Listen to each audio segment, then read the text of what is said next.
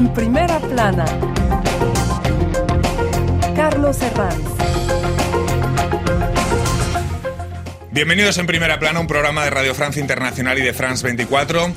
Primer programa de 2024, un año eminentemente electoral en todo el planeta y hoy vamos a hablar de los procesos electorales de 2024 en América Latina. Para ello nos acompañan tres invitados en este estudio que ya les presento. Jimena Reyes, directora para las Américas de la Federación Internacional por los Derechos Humanos, la FIDH. Bienvenida. Hola, bienvenida. Gracias. Jules Girardé es encargado de la misión para Centroamérica de la ONG SSFD Terre Solidaire. Bienvenido. Buenos días, gracias. Pablo Osorio, politóloga especialista en Venezuela. Bienvenida. Muchas gracias. 2024, como año electoral, hoy nuestro asunto en primera plana. 2024, el año en el que medio planeta está llamado a las urnas. Más de 3.700 millones de personas podrán votar en elecciones en 70 países en los próximos 12 meses. Hay convocatorias tan trascendentales como las de Estados Unidos, la Unión Europea o la India, cuyos resultados tendrán un impacto global. También citas importantes en países de América Latina como México, El Salvador, quizás Venezuela, ya veremos, Uruguay, Panamá o República Dominicana y que dejarán consecuencias muy importantes. Muy probablemente por primera vez una mujer liderando México tras unos comicios que no perderán de vista la cita crucial de noviembre en Estados Unidos y la sombra de la vuelta de Donald Trump de la mano de la que sin duda mucho vamos a hablar en este próximo año. Repasemos la prensa hoy personificada en tres figuras. Portada del País Semanal, dedicada a Claudia Sheinbaum, favorita para suceder a AMLO en México. La revista Semana dedica esta portada a lo que denomina el milagro Bukele, que los salvadoreños podrían reelegir el 4 de febrero, no sin polémica. Le Figaro, María Corina Machado, dice la mujer que desafía a Maduro en Venezuela. Bueno, medio planeta llamado a las urnas en 2024. Jimena, no sé si podemos decir que el orden mundial puede reescribirse con esa sobre todo con esa posibilidad de regreso de Donald Trump como factor quizá más determinante, ¿no? Sí, efectivamente, eh, dentro de todas estas elecciones seguramente la de Trump sea una de las más importantes, es, esperando que no sea electo, porque aquí no es una cuestión de republicanos demócratas, sino un riesgo de entrar en una época eh, racista, discriminatoria y tal vez dictatorial en Estados Unidos con una posible llegada de, Trump. Entonces vamos a ver qué decide en algún punto la Corte Suprema sobre la posibilidad de que Trump se, se presente y vamos a ver qué pasa en toda América Latina, ¿no? Porque pues obviamente México también son unas elecciones centrales eh, para el continente y para los equilibrios entre países con, con un eje más progresista y también países como Argentina que acaban de, de entrar en, en, zonas turbias. Luego veremos porque además son elecciones conectadas, ¿no? De lo que pasa en México, pero no, que, no pierde de vista lo que vaya a pasar después en Estados Unidos y además temas como la migración están completamente relacionados. Está previsto que seis países de América Latina celebren elecciones presidenciales durante 2024. Primera cita de este ciclo, 4 de febrero en El Salvador. Bukele es acusado por, sus críticos de haber concentrado el poder del Estado en su figura, controlando la justicia y de violar derechos humanos para aplastar a las pandillas que sembran el terror en el país. Pero esto es justo lo que le ha convertido en uno de los presidentes más populares eh, del mundo. Eh, Jules, el ejemplo de Bukele nos pone ante el espejo del dilema cuando las democracias flaquean y los ciudadanos buscan otras recetas. Sí, la situación en El Salvador es muy compleja. Mm. Una realidad es que los, los salvadoreños miden la democracia con la capacidad de las instituciones de mejorar su vida. Mm. Y lo que pasó en los 30 últimos años de democracia no han sido capaces de mejorar en nada, en términos de pobreza, de violencia, de marginalización. Y ahora, con la política de mano dura, mm. uh, de guerra contra las pandillas de Bukele, sí hay unos logros de recuperar territorios que eran dominadas por las pandillas y de tener un mejoramiento en términos de, de seguridad. Entonces, es cierto que Bukele es súper popular. Las diferentes encuestas mostraron que tiene un índice de aprobación súper alta y todo indica, todo orienta que va a ser de nuevo reelegido, lo que es bastante polémico porque según la Constitución no tiene derecho de presentar de nuevo, pero como él tiene control del poder judicial, legislativo, ejecutivo, el Consejo Supremo aprobó su, nueva candidatura.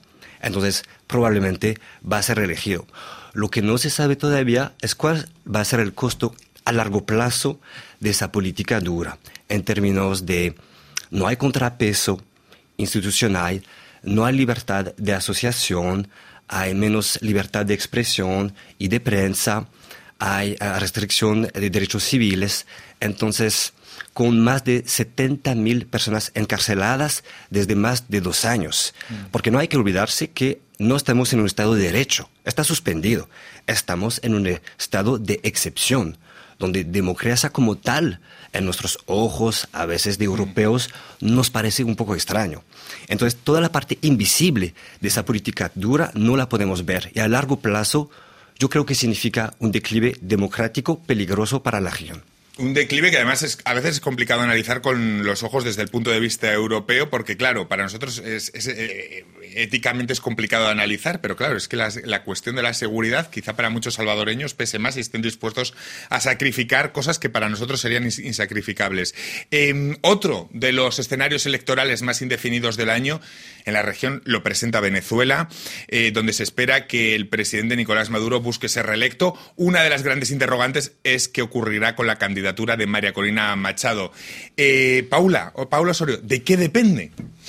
Depende de la voluntad de una dictadura de llamar o no a elecciones. Yo mm. creo que esa voluntad, se, digamos, depende simplemente del hecho de saber si em, Maduro va a buscar digamos, por parte de la comunidad internacional de volver a tener esa, esa aprobación, porque a Maduro no le gusta ser llamado dictador, pero eso es lo que es. ¿Vamos a tener elecciones en Venezuela? No lo sabemos. Lo que sabemos es que en Venezuela tenemos 20 años de una mujer que quiere, y la única certitud que tenemos es que María Corina Machado es una demócrata, que quiere tener esas elecciones, que lo ha hecho todo, incluyendo ir a unas primarias, a pesar de que esa es una certitud. En octubre, María Corina Machado obtuvo 2.2 millones de votos 93% de las personas que votaron en esas elecciones votaron por María Corina Machado. Habían otros candidatos. Nunca se pensó que María Corina Machado, yo pienso que incluso a mí me sorprendió verla que estaba en las encuestas tan altas, María Corina Machado, porque no era, digamos, la candidata natural, estaba Enrique Capriles hasta que él se retiró. Mm. Y María Corina tiene hoy la, digamos, la, el apoyo del pueblo para poder eh, presentarse elecciones. ¿Habrán elecciones en Venezuela? No lo sé, no lo creo. De todos modos, lo que sí podemos saber es que María Corina quiere ir a elecciones y que el tiempo del chavismo probablemente se ha acabado. Luego te quiero preguntar sobre la diferencia entre María Corina Machado y otros candidatos de la oposición que ha habido en el pasado, como Juan Guaidó o como Enrique Capriles, y también la cuestión del exequivo de cómo puede influir en esta cita electoral, si la hay. De las pocas certitudes que tenemos en este año 2024 electoral en Latinoamérica es que México pasará a estar liderado por una mujer, por primera vez. Eh, Jimena, ¿quién es Claudia Sheinbaum? que parte como gran favorito. Podemos hablar luego también de la candidata de la oposición, pero Claudia Sheinbaum, cuéntanos quién es. Sí, pues primero que todo es eh, la alcaldesa eh, de, de, de, la, Ciudad de México, ¿no? Pero pues también se, se conoció y creció al lado de López Obrador siendo, estando en su gabinete, eh, en, la, alcaldía, y, también encargándose de temas medioambientales, porque es una eh, eh, científica. Y esto tal vez hace la gran diferencia con, con AMLO, el hecho de que em, tiene una personalidad mucho más eh, rigurosa, eh, seguramente menos populista, menos eh, em, estigmatizadora, como lo ha sido AMLO, que ha sido uno de los grandes defectos del mandato de, AMLO, de López Obrador. Em, ahora, bien, en términos de, de lo que va a pasar y de lo que está defendiendo como, como, como candidata, pues obviamente se está inscribiendo en la continuidad de lo que llaman la, cuarta transformación. Y entonces, eh, eh, pues este tema de la lucha contra la pobreza, eh, que efectivamente ha tenido resultados y una política económica de buscar megaproyectos como puede ser el Tren Maya, que tiene muchas críticas de, de, de, la sociedad civil en términos de, derechos humanos, pero la gran problemática que todavía ella no ha abordado es eh, la problemática de la crisis de derechos humanos, el tema de la inseguridad en México. México desde mi organización lo consideramos el, el, país con la peor situación en términos de derechos a la, de derecho a la vida. Tenemos 110 mil desapariciones forzadas, más de 4 mil fosas comunes que se han encontrado, más de 50 mil eh, cuerpos. Este año otra vez más de 30 mil asesinatos. Y frente a eso la política de balazos, abrazos, no balazos o de militarización de AMLO no ha dado resultados. Entonces, ahí yo creo que el debate va a, hacerse mucho en torno a esta temática eh, porque la presencia del crimen organizado en todo el territorio y la violencia que despliega continuamente eh, es algo obviamente que afecta a todos los mexicanos. Ya ven, vamos saltando de país en país para intentar retratar realidades distintas. En el caso de El Salvador, Bukele podría ser el primer líder latinoamericano en lograr la reelección personal o de su partido en el gobierno durante 2024, algo extraordinario en los últimos tiempos para la región porque ha habido muchos opositores que son los que se han hecho con el poder. Precisamente hablando de posición, eh, me gustaría preguntarte, ¿quién ejerce ahora mismo en El Salvador de contrapoder o de crítica hacia el poder? ¿Dónde está? Eh, ¿Dónde lo podríamos situar? No, muy buena pregunta. La verdad es que, bueno, si uno mira el panorama a nivel latinoamericano, de las 19 elecciones, solamente dos fueron ganados por el mandato en el poder. Salvo Nicaragua, que es una mm, farsa electoral, no hay que mencionarlo, mm. y, y Paraguay. Entonces sí es un caso único, extraordinario. Bukele, bueno, hay que tener un poco de cuidado, no se sabe lo que puede pasar, pero de aquí a un mes probablemente va a ser elegido y es verdad que no hay contrapeso, no hay voz alternativa. La sociedad civil, las organizaciones sociales, los movimientos sociales tienen bastante miedo de hablar porque hay una restricción de los espacios civiles. Entonces, es complejo, estamos en una situación de una autoridad total que concentra el poder. Y ahí su popularidad, como ya lo dije, es basado sobre su política de seguridad, pero sin derechos. Entonces, así compra, comprar, entre comillas, el voto y la aprobación de la gente que vive como un alivio esa situación nueva. Pero se olvida toda la parte de los derechos civiles y de libertad. En unos instantes le voy a preguntar también a Paula sobre el tema del Esequibo, del que tanto hemos hablado en los últimos tiempos y cómo puede influir en un, en un eventual proceso electoral en Venezuela, pero también de cosas que nos deja 2023 o arrastres electorales que se van a proyectar en 2024, por ejemplo, la figura de Milei o el caso de Guatemala. De ello hablamos a vuelta de pausa hasta ahora.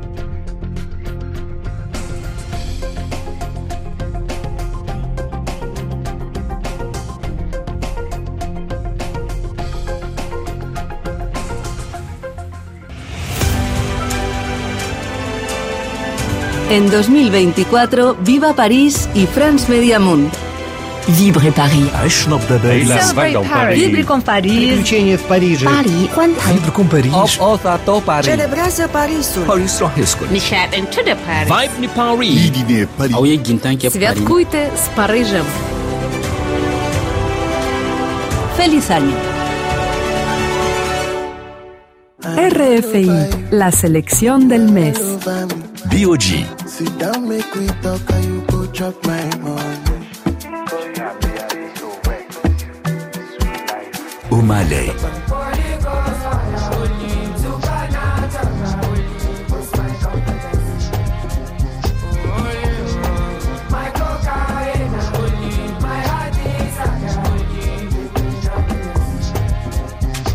RFI. En primera plana, primer programa de 2024 y lo que estamos trazando es un poco, el mapa electoral que nos plantea este 2024 en América Latina. Lo hacemos con Jimena Reyes, directora para las Américas de la Federación Internacional para los eh, Derechos Humanos, la FIDH, con Jules Girardet, encargado de la misión para Centroamérica de la ONG SSFD Terre Solidaire, y con la politóloga Paula Osorio. Estábamos hablando de, antes de irnos a publicidad eh, también de Venezuela, porque el régimen de Maduro, si lo recuerdan, convocó en diciembre a un referendo no vinculante para reafirmar la soberanía venezolana sobre el Esequibo, un territorio reclamado a Guyana. Eh, Paula, ¿qué impacto creen que este capítulo podría tener en, este año electoral en Venezuela? ¿Puede entrar en, en juego el Esequibo en campaña? ¿Es una jugada decirlo. Es una muy buena jugada. Es Por una muy buena jugada. de- de Maduro, ¿no? De parte de Maduro, desde el 2004. Astuta. Es muy astuta. Desde el, 2000 desde el 2004, el chavismo había establecido que el Esequibo no era una cuestión de política internacional, se había sacado como tema de discusión. María Corina Machado siempre, de cuando ella era diputada, incluso fue en misión para afirmar, siempre lo ha afirmado, que el Esequibo es venezolano.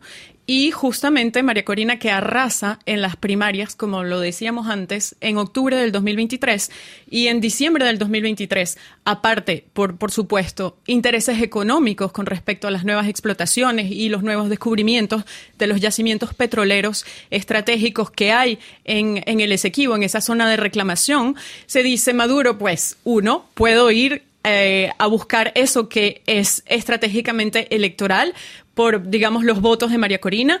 Dos, con respecto a los intereses económicos que tengo, que tengo ahí. Y tres, es una manera también de presionar a Estados Unidos, porque es el backyard, o sea, el, el patio trasero de los Estados Unidos, si ya con, digamos, la complejidad eh, geoestra- digamos, estratégica y geopolítica que hay en, en este momento en el mundo, con tantas guerras, con tantos conflictos, conflictos como Gaza, como Ucrania, si aparte Maduro va realmente a militarizar esta zona, Estados Unidos estaría muy preocupado y sería también un tema con respecto a la campaña que hay en Estados Unidos. Y solo por decir un punto con respecto a por qué para Estados Unidos Venezuela es un, un tema tan importante, es porque Venezuela la situación ha estado tan mala desde hace tanto tiempo que los migrantes clandestinos en Estados Unidos que llegan son casi la mitad de los migrantes clandestinos que llegan a Estados Unidos. En Texas tenemos los, los albergues de refugiados que están llenos de venezolanos y la administración Biden ha cambiado la política con respecto a Trump. Yo no estoy aquí para posicionarme Sí, sí. con respecto a lo que sucede en Estados Unidos, pero Biden envía a los aviones llenos de refugiados venezolanos sin papeles, sin ningún tipo de remordimiento de conciencia, a pesar de que en Venezuela la gente no tiene seguridad alimentaria, la gente no tiene eh, seguridad eh, eh, simplemente porque la situación en Venezuela es muy mala. Entonces pienso que esos son tres elementos estratégicos y el Esequibo es una estrategia para Maduro. Venimos de un año 2023 que acabó en América Latina con la llegada al poder del ultra Milei en Argentina. No sé si los ecos de esta decisión van también van a estar presentes en el inicio del año, porque vemos que hay cosas de 2023 electoralmente que sí que van a estar presentes en el inicio de este 2024. Otro caso es el de Guatemala, ¿no? Con el presidente electo Bernardo Arevalo, que asumirá el 14 de enero el poder en el país centroamericano en medio de enormes expectativas ante el cambio profundo que busca impulsar y tras casi medio año denunciando un golpe de Estado en su contra. Jimena. Eh, lo que pasó en Guatemala fue una tentativa de golpe de Estado judicial con eh, Consuelo Borras, eh, la, la fiscal general, que trató de invalidar las elecciones, pese a que todos los observadores internacionales dijeron que estas elecciones eran válidas. Entonces estamos todos esperando el 14 de enero a ver si efectivamente se va a dar ese traspaso de poder.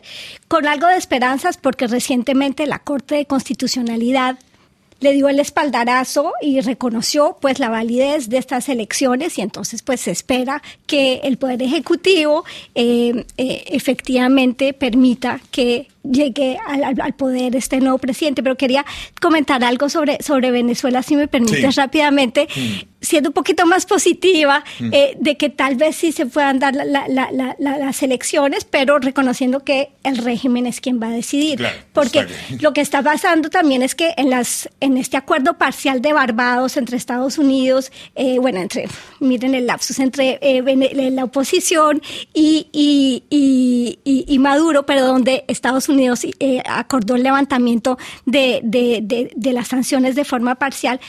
Tal vez si la economía se mejora y que el régimen de Maduro siente que tiene más chance de poder ganar, eh, o inclusive porque el mismo Maduro no se presenta, sino se presenta alguien más del chavismo. Entonces permitan, esa es mi esperanza, eh, permitan que sí se den las elecciones. Y ahí, pues a lo mejor Lo podremos siempre- entrar. el régimen siempre se guarda la carta no de Sí. sacar a- la pol- lo del Esequibo para luego invalidar. O sea, Siempre van a estar un poco Eh, con las en manos. control, están en Claro. control, no hay duda. Bueno, volviendo al caso de México, bueno, eh, aquí el oficialismo es quien tiene más posibilidades para continuar. Eh, no sé, ¿en qué se diferencia Sheinbaum de AMLO y en qué toma diferencias? Sheinbaum tiene un perfil más tecnocrática, para decirlo así, Sí. no tiene ese carisma que tiene AMLO, que viene más de la ah, de la parte populista, Sí. que tiene una base electoral desde los sectores más populares de la sociedad.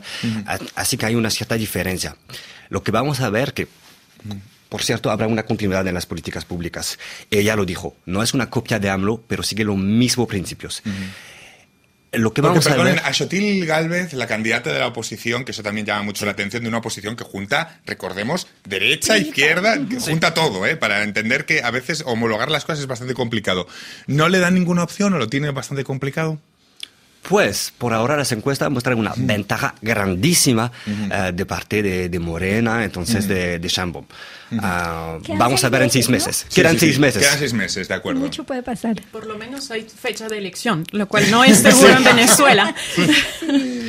Una diferencia, yo creo, sería la relación con la sociedad civil, con los movimientos sociales, porque siempre AMLO tuvo esa, digamos, eh, esa paradoja de ser apoyado por sectores populares de sociedad civil, pero siendo súper crítico contra las personas que tienen críticas, incluso críticas um, que quieran construir algo y no lo se ve muy bien. Así yo creo que Sheinbaum tiene que, que- que cambiar un poco ese chip, eh, esa forma de ser con sectores populares de la sociedad. Sí, sí, pues, es que era indignante la, la actitud de AMLO. Es que hay que recordar que México eh, son eh, más de un centenar de defensores de derechos humanos asesinados, eh, más de 50 periodistas. Entonces no es lo mismo en todos los países, en un país como México con estas cifras, es estigmatizar al periodista, estigmatizar a la sociedad civil y a la defensa de los derechos humanos. Ahí realmente había toda una dimensión populista que hizo, eh, que creó una gran tensión con la sociedad civil.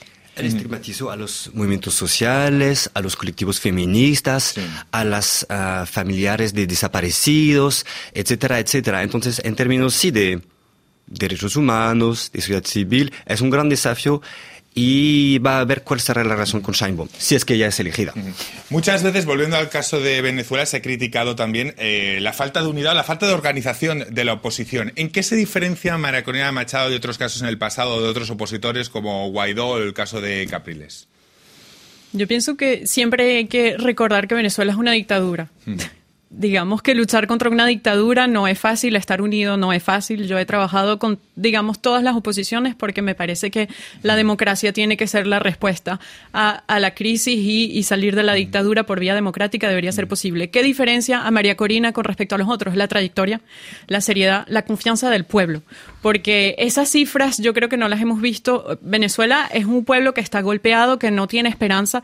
Realmente yo, l- con, con- con mi familia y con la gente con la que hablo, María Corina ha cambiado esa actitud porque es una mujer de, de- de firmeza y de convicción y que ha desafiado desde Chávez hasta Maduro diciendo realmente yo soy la solución y, y es el tiempo de la democracia.